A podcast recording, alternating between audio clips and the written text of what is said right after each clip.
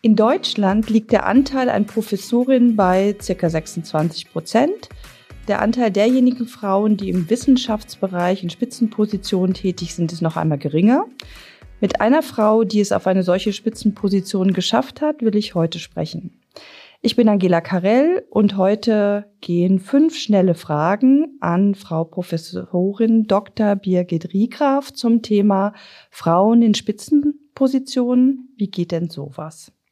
Professorin Dr. Birgit Riegraf weiß, wovon sie spricht. Sie ist Soziologin und hat ihren Forschungsschwerpunkt im Bereich Wissenschafts- und Hochschulpolitik sowie in der Genderforschung. Seit 2018 ist sie Präsidentin an der Universität Paderborn. Die Uni Paderborn wurde 2021 schon zum fünften Mal in Folge mit dem Total Equality Prädikat ausgezeichnet, eine Auszeichnung für Organisationen, die sich besonders für Chancengleichheit einsetzen. Liebe Professorin Riegraf, schön, dass Sie heute hier sind. Ja, liebe Frau Karel, vielen Dank für die Möglichkeit eines solchen Gespräches. Vielen Dank, dass Sie mich dazu eingeladen haben. Gerne. Fünf schnelle Fragen an Sie. Die allererste Frage lautet wie immer, wann haben Sie sich Ihren ersten Rechner gekauft? Ja, das ist eine gute und auch irgendwie eine lustige Frage, weil die einen nochmal zurückblicken lässt. Und ich kann mich erinnern, dass das Ende des Studiums war. Das müsste so Ende der 80er, Anfang der 90er gewesen sein. Noch diese großen Turmrechner, die so stationär mhm. in den Büros und in damals noch in den Studentenwohnungen standen, vergleichsweise langsam mit diesen Floppy Disks. Mhm. Aber die Zeit davor war eigentlich auch interessant, wo man sozusagen noch geschnippelt hat, also Hausarbeiten, wenn Fehler drin waren, auseinandergeschnitten hat, übergeklebt hat, neu kopiert hat wie viel einfacher das mit den Computern ist, schon toll. Ja. Und der erste Laptop war dann so ein richtig schwerer, das muss Mitte der 90er gewesen mhm. sein. Ich kann mich auch noch an meinen äh, ersten Chef erinnern. Da war ich äh, am Institut für Gerontologie in Dortmund beschäftigt und äh, der Professor Nägele, ich erwähne jetzt mal seinen Namen, hallo, falls er mal zuhört, der hat das auch in den Zug, auf den Zugfahrten zum Vortrag immer gemacht mit Kleber und Schere. Und selbst als es schon PCs gab und man es noch machen oder schon anders machen konnte. Ne? Aber ja, darin, daran erinnere ich mich auch sehr und gerne. Wenn man heute Ihren Laptop zum Beispiel hier anguckt, die waren, die ersten Laptops waren ja richtig schwer und groß ja. und die musste man ja auch wirklich mit großer Kraft noch hin und her schleppen. Aber die die Entwicklung ist wunderbar gelaufen. Ich meine, die sind großartig, handlich und schnell. Ja, das stimmt. Erste Frage oder erste Frage nach der nullten Frage. Sie sind Präsidentin der Universität Paderborn und bekleiden damit eine der höchsten Positionen in der Wissenschaft. Spielt es eigentlich für Ihre Führungsposition eine Rolle, dass Sie eine Frau sind? Sagen wir mal so, es lässt sich äh, nicht verdecken, dass sich, dass Frauen nach wie vor, dass Frauen nach wie vor auch in diesen Positionen unterrepräsentiert sind. Ähm, und sie bleiben damit immer sichtbar und in, werden in einer besonderen Weise beobachtet.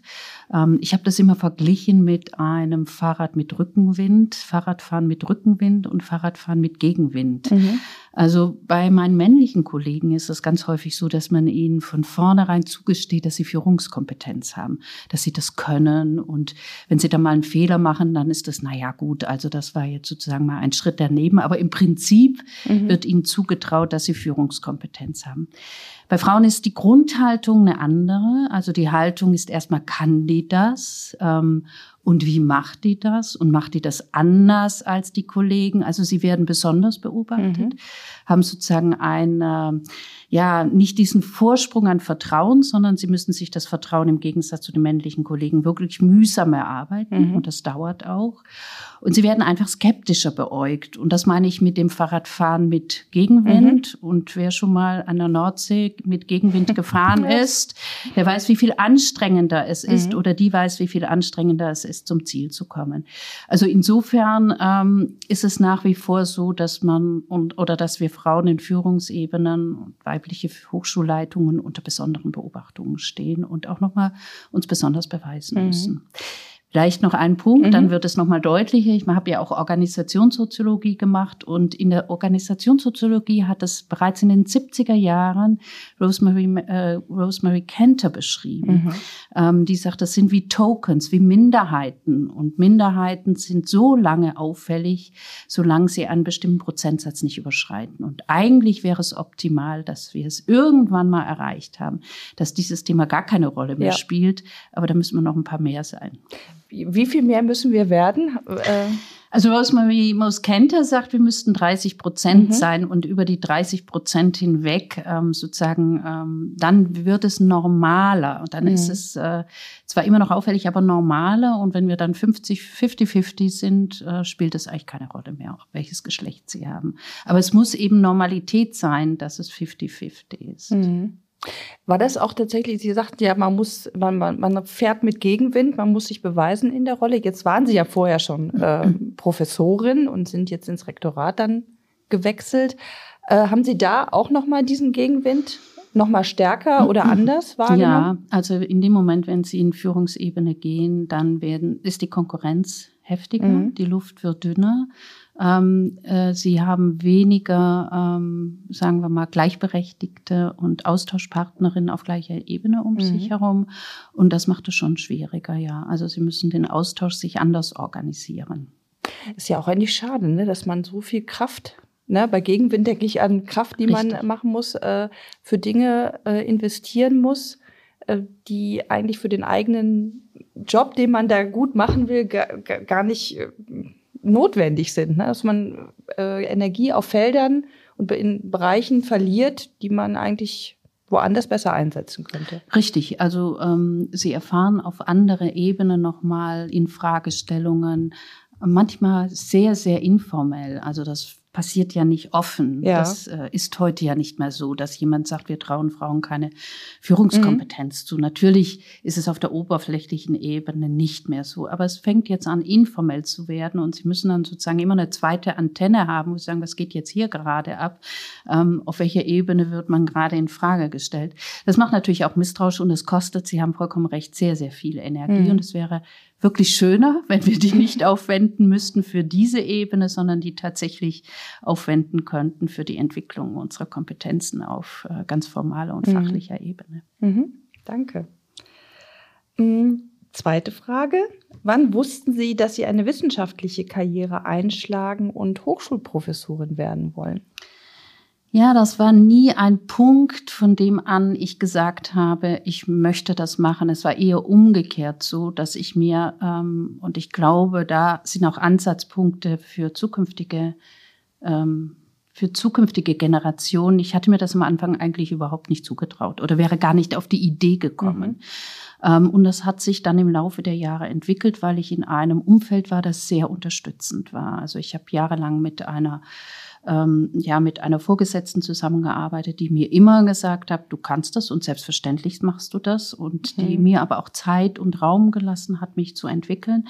Und das ist schon eine wichtige Voraussetzung. Sehr wichtig finde ich, also wirklich auch für die nachfolgenden Generationen ermutigt zu werden und auch dieses selbstverständlich kannst du das. Wie kommst du darauf, dass du an dir zweifelst? Natürlich kannst du das. Das ist, glaube ich, eine ganz wichtige Botschaft, gerade für junge Frauen, die sich überlegen, ähm, andere Wege zu gehen oder was auszuprobieren, mhm. diese Unterstützungsstrukturen zu haben und Gleichberechtigte zu haben und auch wirklich Personen, die einem signalisieren, natürlich kannst du es selbstverständlich, also mhm. wie kommst du daran okay. zu zweifeln? Mhm. So, das war für mich ganz wichtig.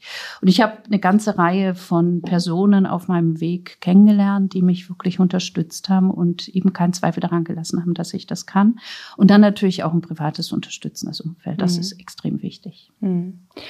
Mhm ich habe mich ja gefragt, ähm, ob das, ja, dass dieses Unterstützende, das Motivierende, ob das, ob man das irgendwann nicht mehr braucht, weil wir so eine Generation von jungen Frauen haben, die aus den Schulen kommen, die so selbstbewusst und gestärkt sind, dass sie ähm, einfach selbst ihren Weg gehen können, ohne diese Bestärkung. Aber ich erlebe eigentlich, dass das sich nicht ändert. Also ist mhm. das etwas, was vielleicht wirklich so ein ähm, typisch Frau ist? Ähm, nein, davon uh. bin ich überzeugt nicht. Nein, mhm. ich glaube auch, dass sich das schon etwas gebessert hat. Mhm. Aber wir müssen nach wie vor feststellen, dass äh, dass äh, wenn die Frauen die Schule verlassen, also solange sie in den Bildungssystemen drinstecken, mhm. ähm, ist es ja häufig so, dass sie sehr selbstbewusst sind, vor allem in der Schule noch, also bis zum Gymnasium oder andere Schulformen. Wir wissen aus Studien, dass beispielsweise Abiturientinnen sehr wohl ein Interesse an Physik, Informatik und Mathematik haben mhm. und auch da ganz gute Noten inzwischen haben. Also wir haben mehr Abiturientinnen mit in der Regel besseren Noten. Aber dann passiert etwas, was aus meiner Sicht sowas wie Entmutigungsstrukturen sind oder mhm. ähm, nicht einladende Strukturen, sagen wir das mal so. Also die Frage ist ja, warum sind diese jungen Frauen, die an Mathematik, Informatik, Physik interessiert sind, so selten dann in diesen Studiengängen zu finden? Also da mhm. muss ja etwas geschehen am ja. Übergang. Und das hat eben wenig mit den Kompetenzen, Fähigkeiten oder Eigenschaften der Frauen zu tun, sondern das hat was mit ganz feinen Barrieren zu tun, die ähm, zum Wirken kommen. Und dagegen mhm. ist es so wichtig zu sagen, ähm, wir schließen uns zusammen, wir bilden Netzwerke mhm. und äh, wir unterstützen uns auch gemeinsam und äh, suchen uns auch Unterstützung in den höheren Ebenen und höheren Etagen und bilden sozusagen Seilschaften. Dazu ist das so wichtig. Also noch sind wir nicht so weit, dass diese jungen, selbstbewussten Frauen dann tatsächlich auch so empfangen werden, dass sie das Gefühl haben, genau das ist gewünscht, mein Selbstbewusstsein, meine Kompetenzen, sondern sie werden dann eher in Frage gestellt und dann brechen ganz viele mhm. ähm, das Studium ab oder gehen in eine andere Richtung, mhm. eben in diese typisch weiblichen Richtung, weil sie mhm. das weniger in Frage stellen.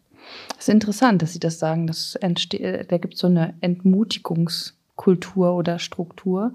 Und äh, wenn man jetzt eigentlich heutzutage gar nicht mehr sagen kann, dass Frauen das prinzipiell nicht zugetraut wird, sondern dass eher so immer subtiler wird, ist es ja auch wirklich schwierig, dagegen anzugehen. Ja, ne? ja also es ist schwierig, dagegen anzugehen. Aber ein, ähm, was ich glaube, was wir wirklich brauchen und was sich aber auch in den letzten Jahren wirklich zum Besseren entwickelt hat, mhm. ein vielfältigeres Bild von dem, was äh, Frauen ausmacht. Also mhm. eben nicht mehr nur diejenige, die sich um die Kinder kümmert und zu Hause bleibt und dann vielleicht halbtags arbeitet, sondern wir haben inzwischen eine ganze Bandbreite von möglichen ähm, Vorbildern, also wo wir das Gefühl haben, so geht das auch und äh, man kann auch so glücklich sein und äh, zufrieden sein und eben auf Führungsebene ein ausgefülltes Leben haben. Jahrelang hat das ja das Bild vorgeherrscht, diejenigen, die diejenigen Frauen, die auf der Führungsebene sind, sind unzufrieden, weil ihr Privatleben nicht funktioniert oder mhm. weil sie verbistert, verbiestert oder verbittert sind. Das ist eben nicht mehr so und diese Vielfältigkeit von Bildern, was eigentlich Frau sein ausmacht, das hilft schon sehr und da glaube glaube ich, müssen wir noch ein bisschen besser werden. Mhm. Ja, Sie sagen, sprechen es gerade an, Sie sind Genderforscherin und wir arbeiten bei Adesso auch sehr stark mit Vorbildern.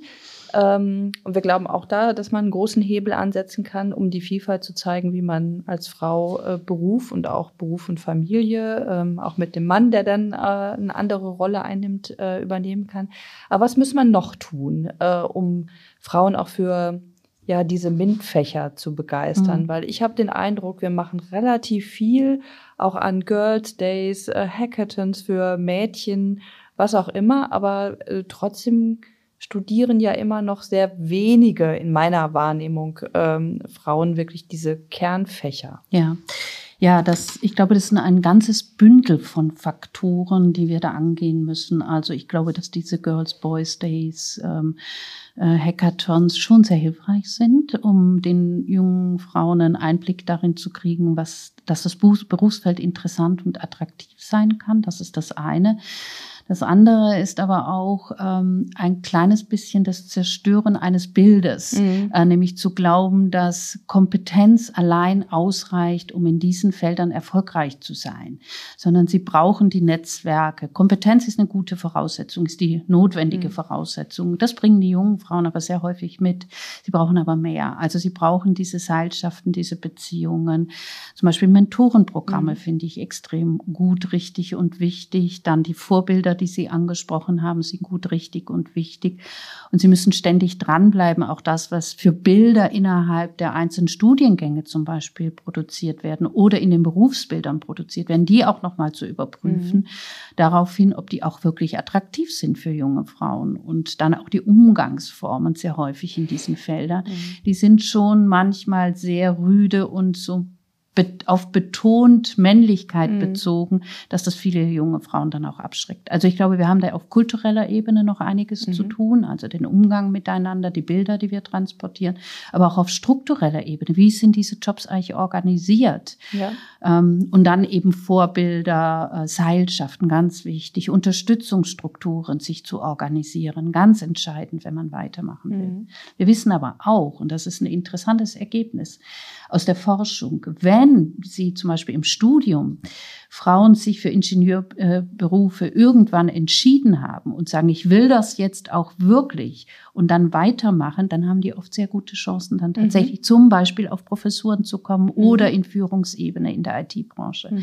Also da scheint es irgendwo im Studium einen Punkt zu geben oder in der Ausbildung einen Punkt zu geben, wenn sie dann wirklich überzeugt sind, sich dann auch reinhängen. In der Regel müssen sie dann ein bisschen besser sein als ihre mhm. Kollegen, aber dann scheint sie relativ gute Chancen zu haben. Also da müssen wir auch noch mal ein bisschen forschen zu den Wegen. Mhm. Aber Vorbilder sind erstmal gut und ähm, ich glaube, wichtig ist immer dran zu bleiben. Also sozusagen mit Herbstuni, Sommeruni Vorbilder schaffen, Unterstützungsstrukturen aufbauen, ähm, sich eigene Mentorenprogramme entwickeln. Das ist schon sehr viel und damit auch ständig dran zu bleiben und das nicht abbrechen zu lassen, mhm. das hilft sehr. Ich habe ähm, am Samstag war ich in der Schule meines Sohnes und habe für das Fach Informatik geworben. Ähm, und da waren in mehreren Runden äh, 12, 13 Jungs und ein Mädchen jeder, jeweils. Und da habe ich mich auch gefragt, ob diese, also oft hat man ja so habe ich es in Erinnerung, ähm, wenn man äh, Leistungsfächer wählt in den Schulen oder Abiturfächer, dann sind die auch so ein bisschen äh, vorbereitend, welche Studienrichtung wählt man. Und wenn man als junge Frau, Mädchen eben erstmal gar nicht in diese Fächer hineinkommt, weil man ähm, die für sich noch nicht entdeckt hat, dann ist es vielleicht auch nachher mit dem Studium schwierig. Und ich habe mich aber gefragt, wenn ich auch so meinen Sohn begucke, ist denn so diese neunte, zehnte Klasse, wo sie sich entscheiden müssen, wo sie irgendwie alle nach ihren Rollen und ihrer Persönlichkeit mhm. suchen, wo sie vielleicht auch sagen, ja, was macht mich als Mädchen aus, mich als Junge? Also ich merke das bei meinem Sohn, der will irgendwie sehr männlich wirken äh, und ähm, ja, ist vielleicht ist das auch die falsche Zeit, wo man sich eigentlich in Differenz mit dem anderen Geschlecht befindet mhm. und dann muss man sich für ein vermeintlich jungen Fach, noch jungen Fach äh, vielleicht interessieren. Kann das auch ein Hindernis ja, sein? Ich glaube, Sie haben da einen ganz, ganz wichtigen Punkt.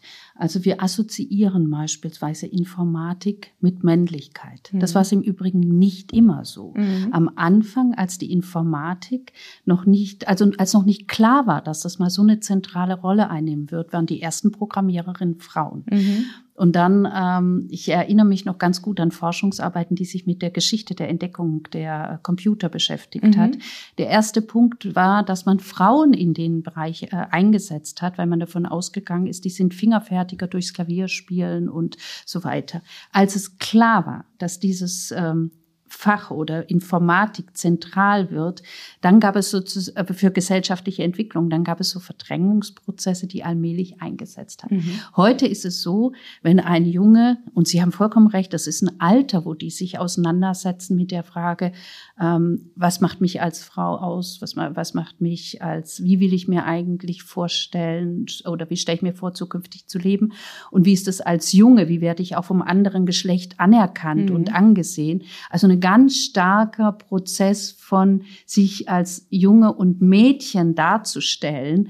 Und da spielt der, der, das Wahl des Faches eine große Rolle, weil die identifizieren sich mit mhm. Männlichkeit und Weiblichkeit oder die Identifikation mit Männlichkeit und Weiblichkeit funktioniert über solche kulturellen Bilder, die in den Fächern eingegraben sind. Mhm. Das heißt, wir brauchen auch eine kulturelle Veränderung unser, unseres Bildes auf dieses Fach, dass mhm. es eben nicht männlich konnotiert zentriert ist, sondern dass es für beide Geschlechter offen stehen kann und dass natürlich Frauen auch die Kompetenzen haben, in die Informatik zu gehen und dass das überhaupt nicht unweiblich ist. Mhm. Das ist, was ich vorher meinte. Wir brauchen nochmal andere Bilder von Weiblichkeit. Mhm. Zu dem Bild von Weiblichkeit, zu dem auch Informatik passt. Das müssten wir noch mhm. viel stärker entwickeln, als wir es bisher gemacht haben. Ja. Also wenn wir heute an männliche und weibliche Berufe denken, dann denken wir ja an die Krankenschwester oder die Altenpflegerin oder die Lehrerin oder ähm, Fremdsprachenkorrespondentin. Mhm. Das sind ja sehr weiblich konnotierte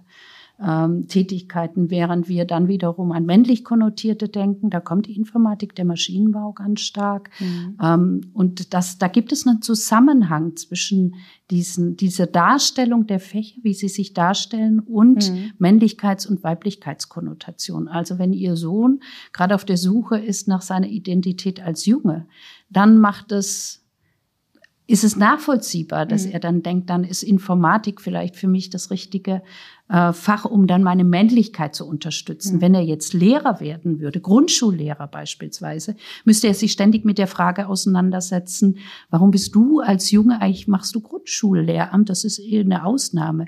Manchmal ganz positiv gemeint. Also mhm. wenn die Lehr wenn dann jemand sagt, das finde ich aber ganz toll, dass du als Junge Grundschullehrer machst, dann ist genau das Falsche ja. passiert. Er ist nämlich besondert worden, was er vielleicht gar nicht will. Mhm. Und gerade in dieser Phase, wo er seine Identität sucht, dann ist es einfacher. Ich suche mir ein Fach, was eben männlich konnotiert mhm. ist. Das ist die eine Seite. Und die andere Seite, also das heißt, wir müssen an diesen kulturellen mhm. Bildern arbeiten. Aber die andere Seite ist, dass wir natürlich bei Lehrer und Lehrerinnen die Kompetenzen entsprechend ausgestalten müssen. Also die brauchen sowas wie Genderkompetenz, mhm. ähm, Kompetenzen in Bezug auf ähm, Zugang zu dem jeweiligen anderen Geschlecht, das attraktiv machen für die Fächer, einfach die Kenntnisse darüber. Ja wie wichtig die sind für Identitätsfindungsprozesse, wenn äh, die zum Beispiel männlich konnotiert mhm. sind. Mhm. Also da müssen wir viel mehr auch nochmal in der Tiefe arbeiten, als nur quasi Rollenvorbilder zu zeigen. Das gehört, glaube ich, schon auch dazu. Aber äh, ich nehme einfach, dass so am, am kulturellen Bild des Faches zu arbeiten, das ist auch nochmal das finde ich ganz entscheidend. Also wenn Sie beispielsweise das Fach Maschinenbau angucken, mhm. dann haben wir heute immer noch das Bild von einem, und ich meine das jetzt wirklich männlichen mhm. Maschinenbauer, der sozusagen noch an seinen ähm, Maschinen arbeitet und dann harte körperliche Arbeit an der Technik. Mhm.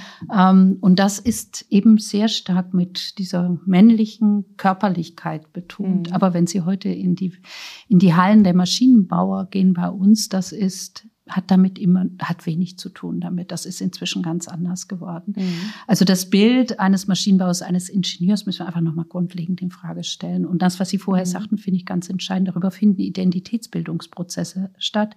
Und wenn wir diese Bilder aufbrechen und zeigen, dass es ganz vielfältig sein kann, also mhm. dass auch eine ähm, nicht stark körperbetonte ähm, im Sinne von männlich körperbetonte mhm. Frau in dem Bereich sehr gut aufgestellt sein kann, dann ist das, äh, glaube ich, sehr hilfreich. Ja. Also in der Darstellung der Fächer einfach die ganze Vielfalt dessen, was möglich ist, nochmal aufzuzeigen mhm. und damit auch unsere Bilder aufzubrechen davon, mhm. was eigentlich ein erfolgreicher Maschinenbauer ist. Ja.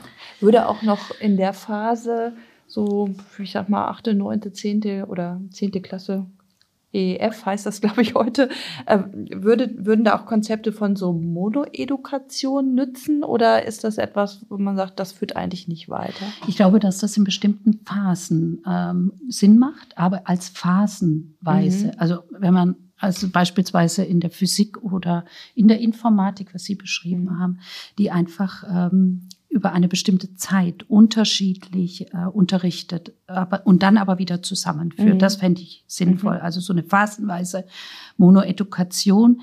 Ähm, weil das, was Sie eben beschrieben haben mit dem Identitätsfindung über Arbeitsinhalte mhm. oder Identitätsfindung über Inhalte, heißt ja, wenn ich das innerhalb einer gemischten Klasse mache, müssen die Jungs ja zeigen, ich kann das besser als du. Und das ja. sind dann ganz subtile Formen von, aha, ähm, ich zeig dir mal, wie es geht. Oder mhm. ähm, mal schauen, ob du das kannst. Also auch dieses unterschwellige eigentlich passt das gar nicht. Oder die eine Frau, die Sie vorher beschrieben haben, die dann in der Klasse ist, finde ich aber toll, dass du als Mädchen dich für Informatik interessierst, womit ja genau gesagt wird, ist eigentlich sehr ungewöhnlich. Und du bist eine Ausnahme, was sie ja gar mhm. nicht sein will. Mhm. Ähm, um das aufzubrechen und wirklich auch ähm, sie einfach mal frei ausprobieren lassen zu können, ohne dass dann jemand kommt und sagt, ach, ich kann das besser als du. Das macht, glaube ich, wirklich Sinn.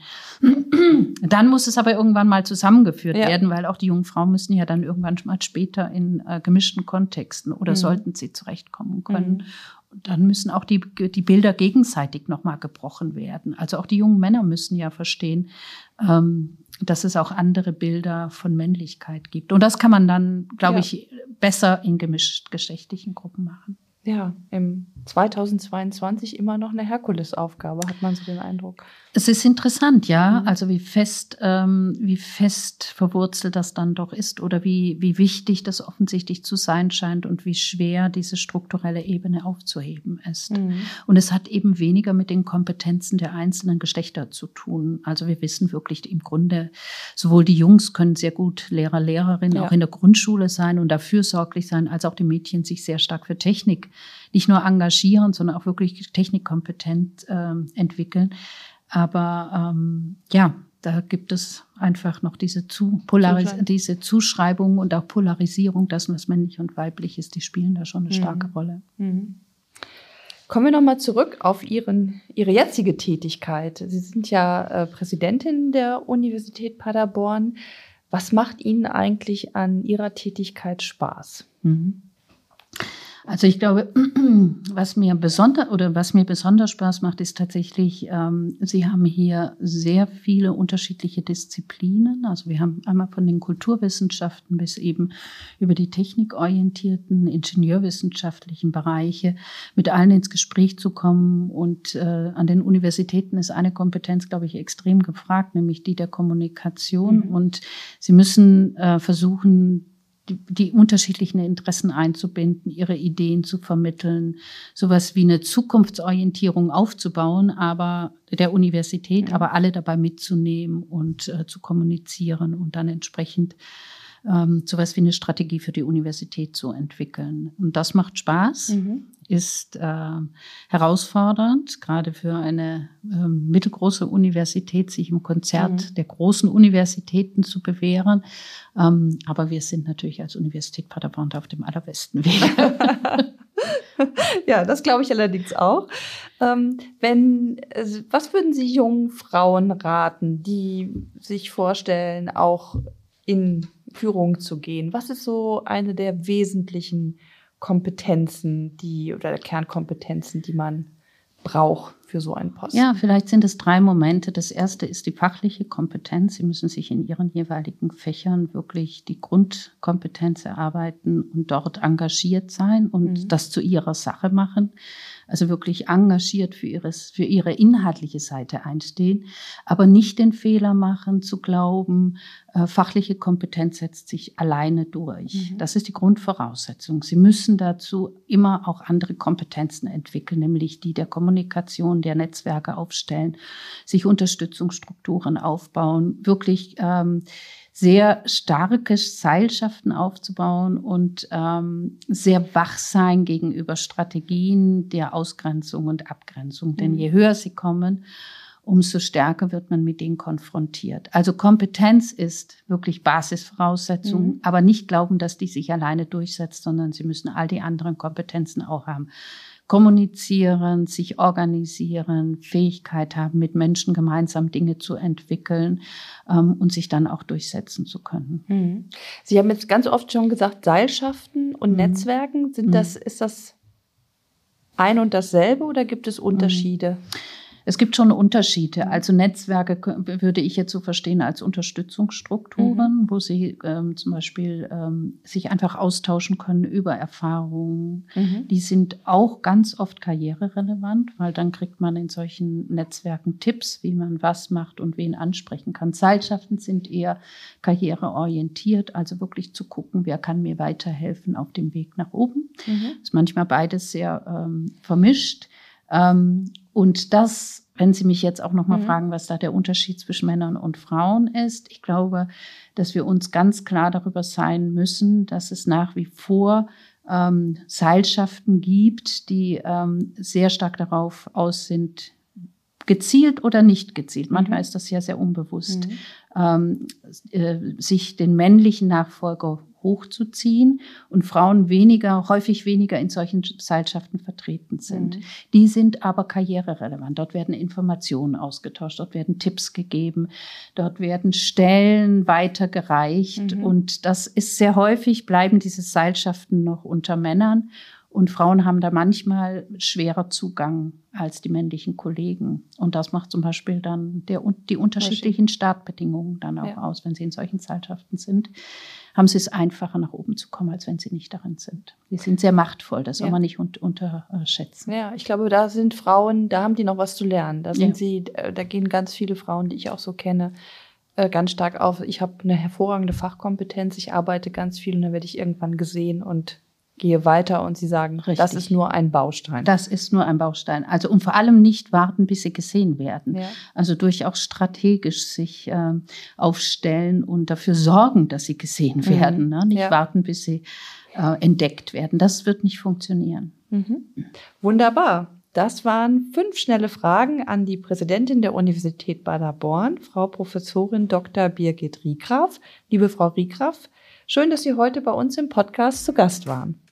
Ganz herzlichen Dank für das interessante Gespräch.